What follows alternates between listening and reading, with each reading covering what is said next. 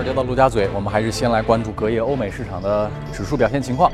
呃，美国三大股指都出现了小幅的下跌，纳斯达克跌百分之零点三三左右。呃，美国方面具体情况，我们来连线到前方记者葛维尔。葛维尔，你好。前 FBI 局长科米的听证会、英国大选和卡塔尔与中东多国断交等的多重不确定性，限制了隔夜美国市场的市场风险偏好。前 FBI 局长詹姆斯·科米将会在周四出席参议院情报委员会的听证会，这也将是科米被美国总统特朗普解雇之后首次公开场合的讲话。市场预期的参议员肯定会就科米向特朗普的汇报工作情况，以及特朗普是否曾经介入前国安顾问迈克尔·弗林的调查等问题，向科米来寻求答案。当然，整起事件也可能继续朝着各说各话的罗生门方向发展。而在个股方面，隔夜梅西百货股价盘中一度下跌超过百分之七点五。梅西百货在投资者会议上宣布，毛利可能会比二月份的预计来得更低。梅西的下跌呢，也同时引发了整个传统零售板块的下跌，包括 Nordstrom 和 COS 的跌幅都在百分之三点六和百分之五点五左右。与此同时，亚马逊宣布对获得政府补助的低收入美国居民提供会员费用八折的优惠。此举被认为主要就是针对沃尔玛的客户群。据统计呢，去年前全年接受补充营养计划协助计划的美国人，也就是 SNAP 计划的美国人，为沃尔玛贡献了销售收入达到一百三十亿美元之多。沃尔玛的股价格也承压下跌约百分之一点七。主持人。感谢格威尔的介绍。欧洲的三大股指也都出现了下跌，德国 DAX 指数跌幅达到百分之一左右，法国的 CAC 指数跌幅在百分之零点七三。欧洲的记者前方是薛娇，我们听听他的介绍。你好，薛娇。好的，主持人。周二，欧洲主要股指继续低开低走。一方面，英国大选的临近且选情十分的不明朗，导致了投资者更加谨慎；另一方面，海湾国家政治局势的不稳定也导致油价的下跌，能源股出现了明显的走低。截至收盘，欧洲斯托克六百指数下跌约百分之零点六七，报三八九点四零；泛欧三百指数则下跌百分之零点六二，报幺五三零点四九。在本周欧洲市场多项重大事件的影响下，市场的避险情绪已经明显的增加。英镑目前面临的抛售压力恢复到去年脱欧公投时的水平，德国与法国国债的收益率也下降至年初以来的低点。英国大选进入倒计时，特蕾莎梅所在的保守党在领先优势快速缩小的情况下，周二再次强调了硬退欧的重要性和其具体措施，希望将民众的视线从上周六的恐袭事件上拉回来。而梅的最大竞争对手工党的领导人科尔宾则指责，如果梅获胜，其计划削减四亿英镑安保资金的做法，将使警察人数再次减少约一万人。伦敦市市长萨迪克汗周二也表示，如果没当选，伦敦未来阻止恐怖袭击事件发生将变得更加困难。主持人，感谢薛娇带来的介绍。华尔街到陆家嘴，今天呢，我们请到的嘉宾是点石投资的创始人朱昂先生，跟我们一起来交流一下。来，朱昂，欢迎又来到节目里，欢迎朱昂，来，请坐。啊，前两天看到那个互联网女王发了一个报告，我有一点印象还是蛮深的。你知道美国人特别喜欢看电视剧嘛？他们 爱看电视，这个跟中国可能有些小小的差异。但是头一次这个报告里面，我们看到一个现象，就是它的用户使用电脑，尤其是移动端，这个时长基本上跟他看电视的时间上是已经比较接近了。所以衍生出来一个问题，就是过去他是通过电视网，什么这个 CBS 呀，什么这种电视网看电视。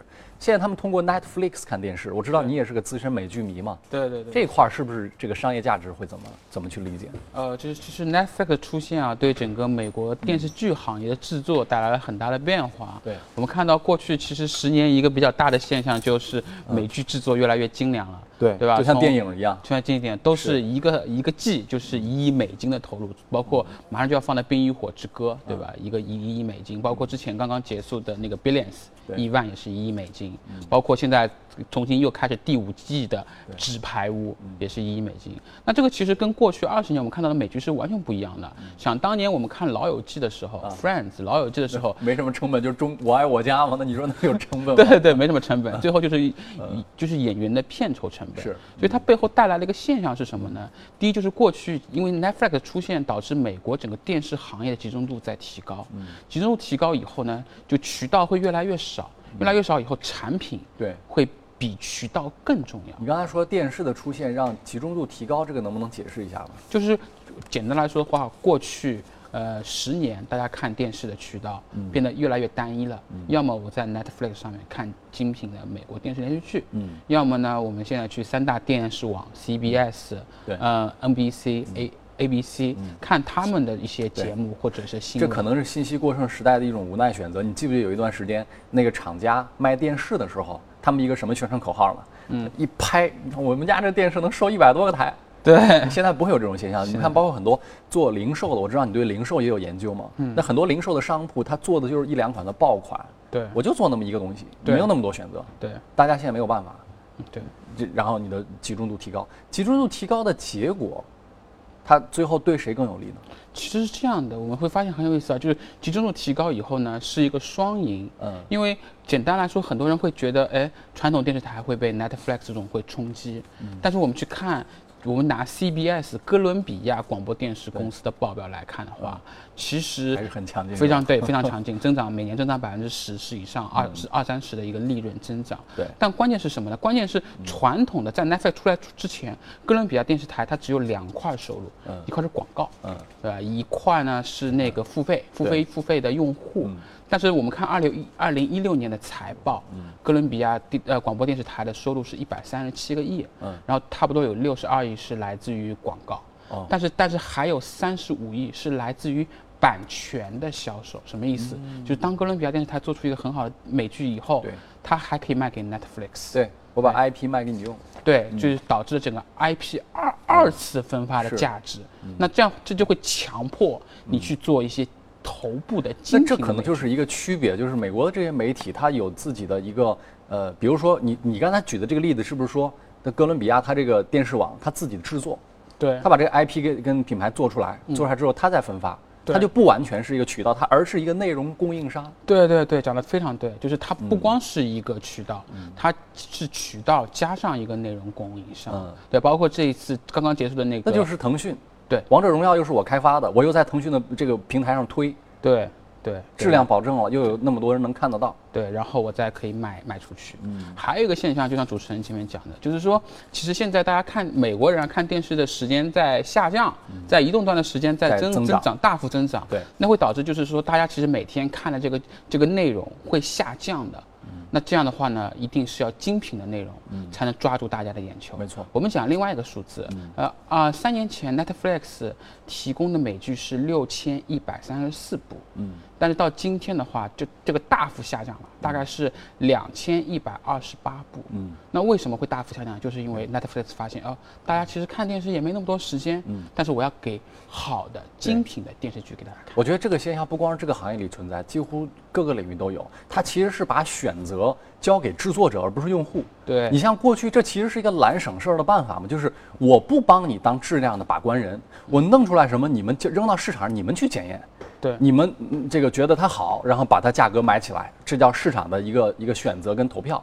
但是现在不是，它可能在制作的过程当中，它就把很多不好的项目直接砍掉了，它就保证它拿出来的就是最好的一面。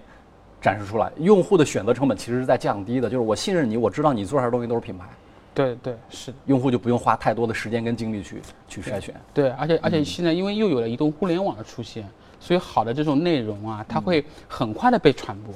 大家会说，哦，最近大家都在看某某剧，特别牛逼。当年纸牌屋也是，也是通过这种移动互联网一种一种兴起。对对，就像你主持人说的，它过去是交给用户来选择，嗯所以这以前在美国美国电视台的话，它一天会放很多很多我们叫肥皂剧，是对吧？然后你点了，你觉得哎，这个好像这这个段子挺好玩的，你就会看。嗯，那它自然而然的会获抓取一些收收视率。嗯但现在不是啊，现在就是我告诉你，我做的就是就是最最头部的一些电视连续剧。嗯，如果我们做一个这种东西方的比较，你会发现这个现象好像在中国它也有另外的一个特点，就是中国的尤其像电影啊、电视剧啊，渠道的力量恐怕还是很大。比如说你这个剧出来之后，呃，如果在湖南卫视播了。那可能这个影响就非常大。比如你是这是一部拍出来电影，哪怕你是华谊兄弟做的，是冯小刚的电影，但是万达的院线不给你上，对对你照样要在微博上你们俩要骂架。对对因为如果你上不去，你的票房可能会受到非常巨大的影响。对就中国的这个渠道的掌控力恐怕还是非常大。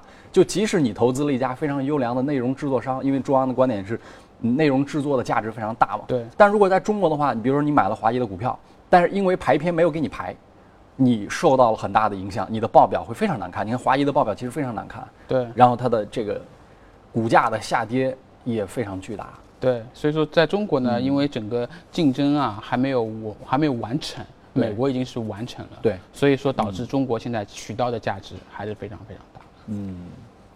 这还能给我们带来一些什么启示？比如说在美股，呃，怎么看这些呃内容制作公司的价值？怎么去给他们估值呢？其实你觉得？在美股的话呢，就是精品制作的这种公司，它的估值会越来越高，因为整个美国电视剧它越来越像倾向于头部。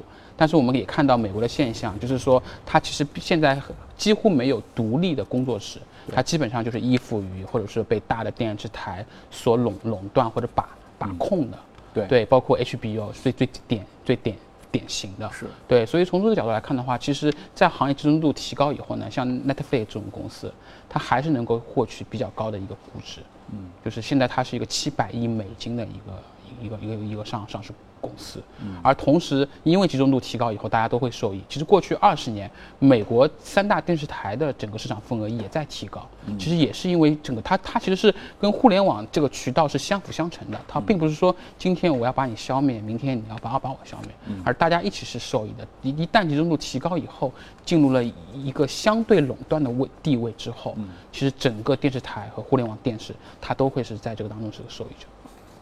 它跟这个 YouTube 这样的公司会怎么比较？如果大家会认为未来因为技术手段的下降，我前两天看了一个报告啊，里面也是提到说未来，呃，这个我我听高晓松讲了，他就是在在展望未来的这个这个未来生活。嗯，他说未来有了人工智能之后，那这个很多东西对你的颠覆是你无法想象。他举了一个例子，他给我们放了一段音乐，嗯，然后呢，这个音乐就是完全人工智能写出来的，嗯，基本上跟原作者的这个这个作曲者的风格几乎是一模一样的，你分不清楚这是机器做的。对，他说未来人工智能就像今天的美图秀秀一样，很多模板给你弄好了，嗯，你每一个人你都可以按你的这个想法去定制，比如说这是朱昂出品的一段音乐或者一段电影，不需要你像过去的那些剧组那么复杂，人工智能全部帮你弄好，你只要把你最核心的创意把它弄进去，最后那就是你的作品。对，如果我们认为这个假设未来如果会成立的话，门槛大幅下降，你成为制作人、音乐人或者导演的这个这个门槛大幅下降，那会不会可能到时候他们会有竞争？我那我作为用户，也许我导演出品的一个微电影，我在 YouTube 上就能放。对对，我觉得这这个是完全有可能的，就是人工智能它在整个制作环节，第一次制作环节它肯定比人要强。嗯，我觉得人工智能还有一个更牛逼的地方是在于它的算法。就是就就像今天我们看到类似于像今日头条，它是类人工智能，它每个人看到新闻不一样。是，那未来人工智能的算法，就是可能每个人打开电电视机以后，看到内容都是不一样的。对，你喜欢看投资类的啊，像什么这种，我喜欢看第一财经的节目，然后你打开满屏全是全是我们的节目啊。对对对，都行。我们最喜欢你这样的受众。好，谢谢朱昂，这段我们聊到这里。那么看一下异动美股榜，看看榜单上的一些具体的公司情况。呃，行业采矿、油气、食品、能源和半导体。采矿跟油气类是不是可能跟这个最近在提的它的这个投资基建计划有关啊？昨天晚上好像又说了一遍。对，是服装、黄金、油气，黄金大涨，这跟中东的形势有关啊。中东的这个卡塔尔，据说超市里面都被抢空了。呃，移动美股榜，英伟达，英伟达其实我们说了、呃、很多回了啊。这个作为人工智能时代跟一个看脸的时代都非常需要的公司，因为它做图形处理，对。股价涨幅也是非常非常之巨大。那么，如果站在今天再看英伟达的话，会有什么不同的观点吗？嗯，其实呃，现在其实对于英伟达的判断反而越来越明确了。就是未来这个世界，就像主持人说，它是个看脸的时脸脸的时代，图像。它图像识别，它的整个人工智，我们前讲前面讲的人工智能，人工智能会导致它整个算法的需求会大幅要求大幅提高。那你看所有的科技的变革都来自于硬件，首先是是需要有你要有硬件跟得上，你才能够。当今最大市值的公司是苹果，你注意到没有？在互联网女王那个报告里面，对。它给苹果的定义叫叫 hardware，就它是个硬硬件制作商。那别人像 Internet 那是科技，对。对吧？微软 software 软件，对对对它定义就是硬件。而且它那个报告里面还提了一点，他说未来图片搜索会成为主流。对今天我们搜索什么呢？我们到 Google 或者是到百度上面，我们是打字，对不对？嗯你打一个标题，说我我我我输入叫叫做这个呃叫投研能力最强，啪，它跳出来猪昂，对，是不是？对，这这是你你输文字，它它会有这样，但是未来他说这个趋势就是你输图片，对，我直接搜出来相关的结果。那既然对于图片跟图形的视频的处理，对，那肯定它是需要图形运算的芯片嘛。对对。关键是这个趋势大家现在都已经非常知道了，对。于是呢，它的股价就会体现这一切。所以英伟达有没有透支未来？呃，我觉得还没有，为什么？因为未来的话很明确，要么是人工算法的，对吧？要么是大幅的图图像识别的这种这种图图图图片的识别大幅需求大幅提高，还有就是无人驾驶，就是说在未来不管哪一条赛道，英伟达它都是它是都是最上游的一个芯片供货商，嗯，所以它其实是一个卖产产子的一个公公司，是对未来一这种科技的变革一对，定你说太对了，它是铲子。为你知道为什么我这么想？嗯，因为这比特币价格创新高嘛。对大家那个很多人搞比特币，他用用那个矿机，对那个矿机里面就需要极强的数据的处理跟运算能力。对对对对我不确定它是否用的是英伟达的芯片，但我知道那一台机器的图形的处理能力是是极强的，而且成本是非常高的。它就是一个典型的铲子，而且它真的是一个挖矿的场景。那比特币那就是矿嘛。对你用这个机器来挖，那它就是铲子呀。对。嗯对所以英伟达的确定性是挺高的。还有前面主持人也讲了，就是你看现在市值最大的公司是苹果，对。然后上一波 PC 互联网其实最终市值最大的公司是思科，思科是思科也是做做路做硬件做路由器的，所以每一次创新啊，它一定是需要硬件跟得上，否则没有硬件的话，我脑子空想。我说未来的世界，但这这个技术实现不了是没有用的。对所以英伟达的市值空间还有还是非常非常大那。你觉得它是否会存在挑战？嗯，其实其实英特尔呢，在这一块也一直在投入，嗯但是其实并没有做到英伟达。难道不会有人做出来一个低价的东西吗？我一直在很困惑这件事情，因为我我前一段时间看过这个一本呃克里斯滕森的一个一个书里面讲的一个观点。克里斯滕森他非常有名的就是他的颠覆式创新理论，嗯就是包括今天互联网圈很多人在讲嘛。嗯当时呢，他举过一个例子，嗯他说当时英特尔的创始人应该是安迪格鲁夫吧，可能是，嗯请他过去来讲课，因为当时英特尔战略上遇到问题了嘛，嗯然后就说，那你你你你厉害，你是哈佛对吧？商学院著名教授，你来给我们讲讲支支招嘛。嗯然后呢，他就嗯，他们就讨论到了这样的一个事情，那他就给他举了一个例子，克里斯滕森跟他说说，你英特尔你做芯片。我又不知道你们这个芯片科技行业是怎么样，我只能跟你讲一个故事跟例子，看看你们能不能得到启发。他讲了一个什么例子呢？他讲的是一个钢厂，我印象嗯竞争的例子，嗯就是一个一个大钢厂，好像是他做的一个产品，嗯、也是因为那东西比较贵，卖的不好。后来呢，他就发现，呃，他的竞争对手有人做低价跟做便宜的东西，对然后后来他们就改策略、改战略，用了这样的方式就抢占了新的市场。然后后来呢，英特尔一听觉得，哎，这个路子挺好。他说：“我明白你什么意思了，嗯我们马上要开发低价的、便宜的处理器。”于是有了赛扬。对赛扬就是在他的这个故事的启发之下开发的。不是英特尔以前说我做高大上，我只有奔腾，叫叫奔腾英英特尔 Inside 是吧？对。后来赛扬处理器就做出来，了直接就在对 AMD 的战役当中就取得了非常好的一个一个成效。对那我们就今天困惑说，英伟达有没有这样的战略？如果英伟达没有这样的战略，那么便宜的低端的图像处理的系这个这个市场一定就会被有人占领。那如果有人跑出来，它就会成为今天图像领域的 AMD。嗯，那它可能也是会有很大的市场空间的。是这样的，就是在经济学我们看到供给和需求嘛，对就是说在这个阶段的话是需求大爆发，嗯所以供给跟不上，跟在供给跟不上时时代上的话，它一定是一个比较高定价的一个一个一个这样一个特征啊。嗯那一旦后面就是说。就是需求它的增速下来以后，嗯，那供给跟上以后，那未来我们看的是一个性价比。每个行业其实都是这样。那目前在整个人工智能啊、图像识别也好，它是需求是大爆发，嗯，但供给端只有它需求大爆发最确定的领域，目前好像我们看到有两个，嗯一个是就是家用游戏机，对就这个娱乐的时代，对对对，这个肯定是要用的，任天堂啊、索尼啊，包括 Xbox 都用到它的芯片。再有一个汽车，对据说特斯拉也在采购。对就这两个领域，我们看到是比较确定。别的你说有吗？眼镜、音箱，还是什么一些别的智能的电视，对没有看到爆发。呃，现在其实很多人工智能的算法，嗯它还是需要那个它的这个芯片，因为它的速度会非常非常快。嗯包括我们讲虚拟现实，谷歌的 VR 的这个眼眼、嗯眼镜，它也会会用到它。所以其实有很多我可能没有看到的这个需求，嗯但其实它藏在了后面。嗯它能保持目前的这个增速吗？它现在增速是多少？现在还是每年百分之五十到六十这样利润增增长。百分之五十到六十。对，它是全球增长最快的一家芯片公司。嗯看看这趋势是不是能够继续维持吧。对，嗯，好，我们这一段聊到这里，接着进入到今天大公司的时间，我们来到阳光这边，阳光。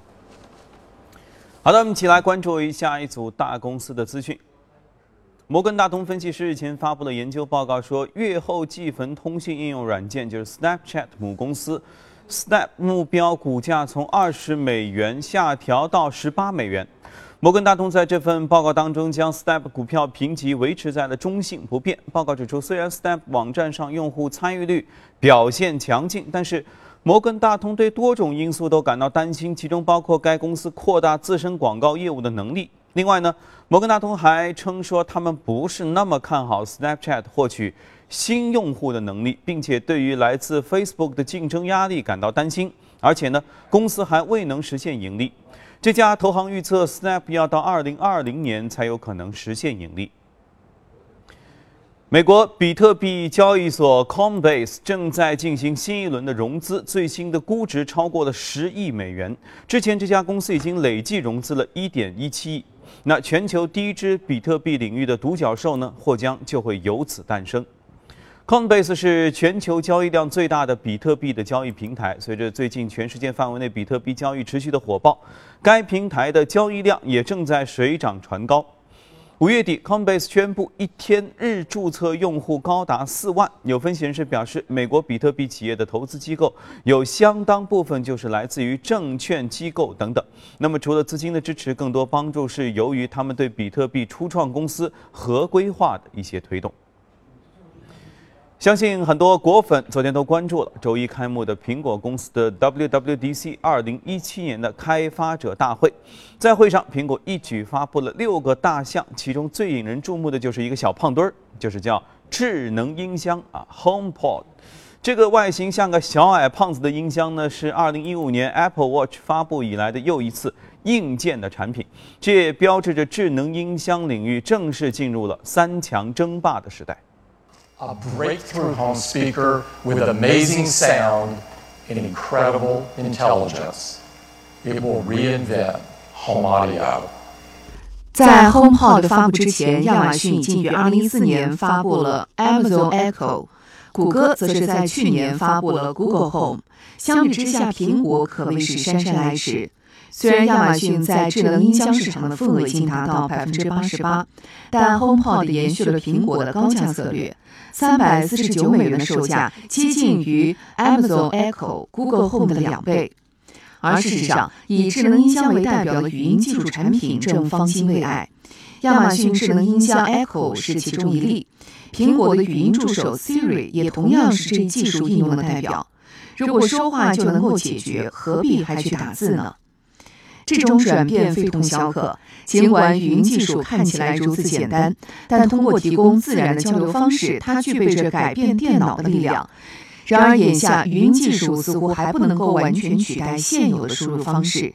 要充分的发挥其潜力，语音技术还需要进一步突破，解决好由此产生的微妙问题，拿捏好便利性与隐私权之间的平衡。但语音技术反映了深度学习这一人工智能技术的可能。通用汽车的股东周二以压倒性的多数票否决了对冲基金绿光资本提出的一项提案。该内容是重组该公司的股票，并且对其董事会进行改造，而是支持公司的首席执行官博拉为了加快其陷入失速状态的股价回升而做出的努力。那么，根据初步的计票结果显示，超过百分之九十一的股东都投票反对绿光资本的提案。出席了本次年度股东大会的通用汽车高官都表示，这项提案具体内容包括让通用汽车提供股息和资本增值等等。大众汽车日前表示，将近九千三百名职工已经同意了一项提前退休的计划，哇，近一万名人提前退休，这将有助于这家德国最大的汽车制造商来进行压低成本。这项提前计退休计划主要是出生于1955年到60年之间的雇员作为目标。大众汽车曾经此前保证过，该公司不会按照他们 Transform 2025加的计划来强制性的裁减人员。这项计划旨在缩减劳动力，目标是到2025年以前将生产力提高百分之二十五以上。据《华尔街日报》的报道，如果沙特阿美按照计划挂牌上市，那么沙特公共投资基金未来几年会成为全球最大的主权财富基金，并且可能会成为私募股权投资公司最大的一个投资者。熟悉沙特计划的人士称，据悉，沙特阿美 IPO 所筹资至少有百分之二十将会投资于私募股权投资公司。好了，公司方面的消息我们先了解到这里，接着进入今天的美股放大镜。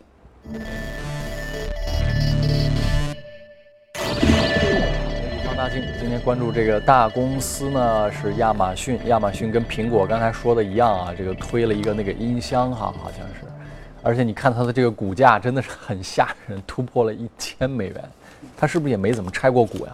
他没有拆过股，从来没拆过股。对，然后这里有两个数据啊，很有意思，就是在美国股市成立到今天为止，股价突破一千美金以上的公司不超过十个，嗯，亚马逊是其中一个，当然最贵的是巴菲特的公司，巴菲特有 B 股，对，巴菲特有那个便宜。有 B 股，嗯。对。第二个数据是一九二六年到今天为止，所有的美股当中涨幅最大的公司叫亚马逊，它它涨。就是一个几乎是快一个世纪，美国涨幅最大的公司就是就是这亚马逊，就就这公司亚马逊涨幅四百九十倍，这太吓人了。对对。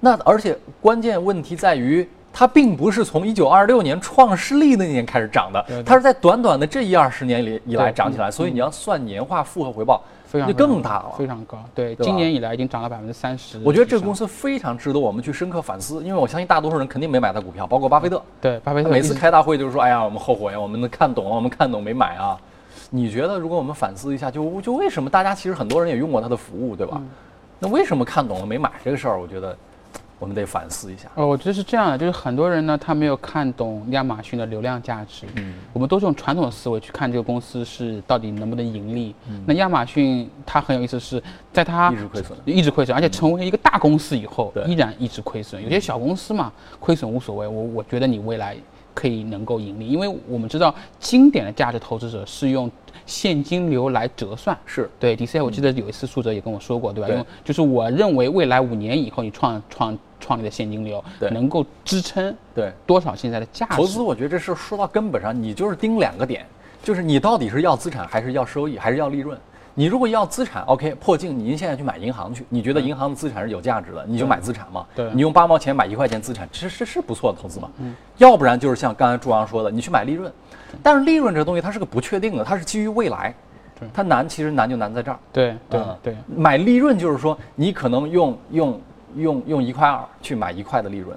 对你用，但是其实它不是一块，它可能是两块。对但是你现在看到的是一块，它未来有可能会两块。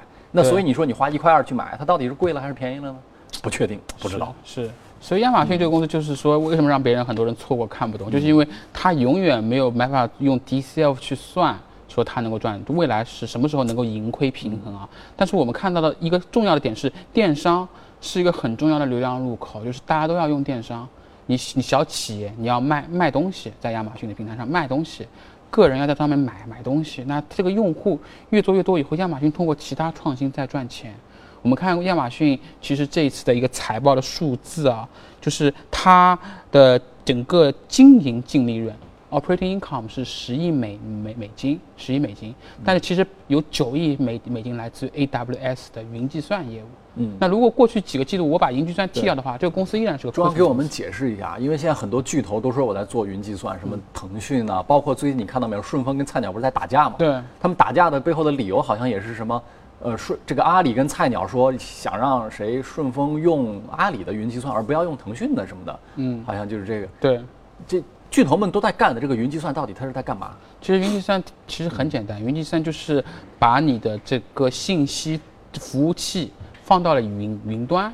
以前有很多大量的数数据，我们是存在于内网的，我们存在于硬盘，然后存在于公司的整个服务器。对。但你发现有很多很多企业现在越来越就是在网上化办公，你可以不在公司，你可以随时去 access 到这些。比如说过去你的那些美剧都是拷在你的移动硬盘里的，对对对。现在你搁到你的百度网盘里，对，讲的太对了，对吧？就是这个意思啊。就是这个意思。那其实有企业的云云云计算，对对吧？所以说，比如说像菜鸟物流，他们可能会有自己的一个云，这个云是私密的云，只有菜鸟的员工才能进来，然后看到大量的这些数据，把这些数据登录进去。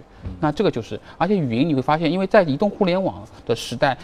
数据是以几何倍数增长的。是嗯你一旦数据放上去以后，你对它依赖会越来越大。嗯，然后它就有很大的定价权了。嗯，就是所以这种就是等于是你要把一个仓库，对它就是仓库就是仓库储存储数据仓库。对但这个仓库的数这个会存储东西会来越会越来越多。有一天你想搬走，哎，还挺难搬的。对它，所以它就有有一定粘性。那巨头们在做的这件事情的创新，它的成本也很大呀。你想想，你盖个仓库，你在线下，挺贵的吧？对。那你在网上存数据，那就意味着你得购置大量的机器跟设备，这东西应该也挺贵的吧？呃，整支出啊，资本支出的对资开支，资本支出是比较贵啊，嗯但是的确呢，过去几年整个整个设备的整个成本也在不断的下下降。嗯，然后呢，我们发现很有意思，就是这些大的巨头呢，因为它它有规模效应，对它越来越大以后呢，所以它的成本可以，像就亚马逊云可以比别人更便宜。对，所以我们也会发现，像其实全球云计算做的最牛的公司三家，谷歌，嗯，呃，微软。对，和亚马逊，嗯，而且它它在三个不同的领域，一个啊亚马逊主要是基础云做的比较强，那微软是因为它有阿 Azure 吧，它在服务云这这这这这一块做做的比比较强，那谷歌可能是在整个计算这一块的云这一块做做的比比比较强，那这现在云计算占占谷歌的业务有百分之占收入占了百分之十八，然后呃云计算占微软是占了百分之二十二。那亚马逊就不用说了，这个利利润嘛，百分之九九十是来来自于云计算，所以我发现亚马逊这个公司其实它在变，它不是一个传统意义上的一个我们在讲一个电商的一个公一个故事啊，嗯，它开始变，慢慢变成了一个一个云计算的公司。但是我我一直想强调是亚马逊的不变是什么？不变就是这个公司的创新。其实从 Day One 开始，嗯，呃，贝索斯他不断的在创创新，他不断的要提高社会效率。所以我们看到，其实曾经亚马逊也推出过像 Kindle 啊，对吧？像推推它的平板啊，平平板的那个电脑啊，对对各种各样的服务，包括 Prime Service 就是提供快递这种服务，或现在有无人驾驶的那个飞机送那种那种那种那种小的包裹，就它不断在在创新。对，那只要它有流量，然后它只要有一块创新成功的话，带来巨大的利润。嗯这给我们了一个反思，就是有的时候呢，有些企业也许会藏利润，或者是用各种各样的方法，就导致它的财报不好看。财报不好看，对大多数人的选择，也许就是我不投它，我不投它，这里就会有一个预期差，因为大家都没有买，那所以呢，在当时可能它股价就不起眼。对于是它如果能一直通过创新的话，它一直在提高它自身的价值，然后后来看明白的人慢慢加入到这个队伍当中，直到今天可能所有的人都看明白了。对对对。那所有人都看明白，它肯定估值就会比较贵。那所以在现在很很可很显然，那不是一个很好的买点。嗯对，但是也许它的这个创新是值得尊重和关注的。啊、你讲一讲特别对，就前面讲的一句话，就是创造的价值。嗯，其实亚马逊的市值最后反映的是它给社会创造了多少价值。我们看到过去十年，美国的沃尔玛市值跌了百分之三十，嗯，然后整体零售的市值跌了百分之五十。对，好的，非常感谢点石投资的创始人朱昂先生今天给我们带来的精彩内容。这一段时间呢，我们先聊到这里，进下广告，一会儿回来。